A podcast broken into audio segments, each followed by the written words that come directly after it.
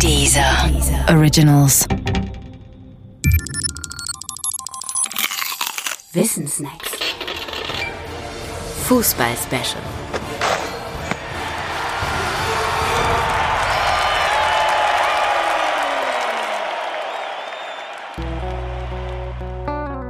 Fußballstar, Funktionär, gefallener Held.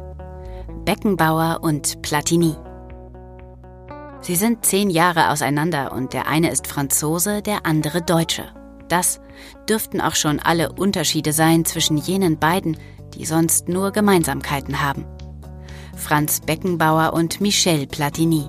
Wie im Gleichschritt waren sie zuerst Fußballstars, dann Funktionäre und am Ende nur noch gefallene Helden, denen man aus Wehmut ein besseres Ende gewünscht hätte. Was die sportliche, die helle Seite anging, so überstrahlten sie alles. Beide spielten Fußball wie von einem anderen Stern. Beide waren Europas Fußballer des Jahres. Beide sind in den Top Ten der besten Spieler des 20. Jahrhunderts. Beide waren als Spieler auf einer Höhe mit Pelé und Johann Cruyff. Beide dann auch noch Trainer ihrer Nationalmannschaften und Beckenbauer sogar Weltmeister als Trainer. Doch dann wurden sie Funktionäre und ihre dunkle Seite kam zum Vorschein. Der eine, Platini, ab 2007 Präsident der UEFA, war 2015 angetreten, Präsident der FIFA zu werden. Dazu kam es aber nicht mehr. Die FIFA-Ethikkommission hatte ihn suspendiert. Der Grund? Eine Zahlung von zwei Millionen Schweizer Franken von Josef Blatter an Platini, mit der Blatter sich die Unterstützung Platinis bei seiner eigenen Wahl zum FIFA-Präsidenten im Jahr 2011 gesichert haben soll. Die Geschichte ist bis heute nicht restlos aufgeklärt.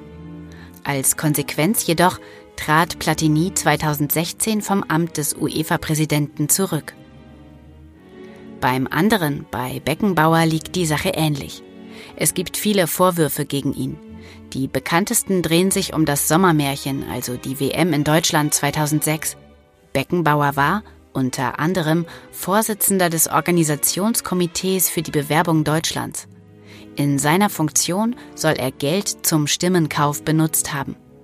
Auch diese Vorwürfe wurden nicht endgültig geklärt, doch stellten sie die Lichtgestalt des deutschen Fußballs in ein schlechtes Licht.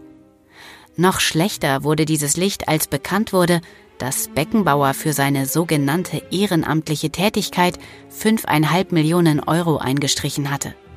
Und dann kam noch dies und dann kam noch jenes. Viele sagen, das sei schade. Schade bei beiden. Und wer sich aus der Distanz den gesamten Werdegang der beiden ansieht, der muss feststellen, der Stern der beiden Stars ist gesunken. Das Funktionärsdasein ist ihnen nicht gut bekommen. Wenn Menschen sich jetzt an sie erinnern, dann erscheint oft nicht das Bild eines großen Spielers, sondern das Bild einer Enttäuschung vor dem inneren Auge. Es drängt sich der Gedanke auf, als hätten die beiden in ihrem Leben eine große Chance vertan. Eine Chance, die nur die bekommen, von denen man sagt, sie hätten ein begnadetes Talent. Das haben beide zwar genutzt als Spieler, als Menschen haben sie aber wohl irgendwie versagt. Wenn das so wäre, dann wäre es wirklich Schade.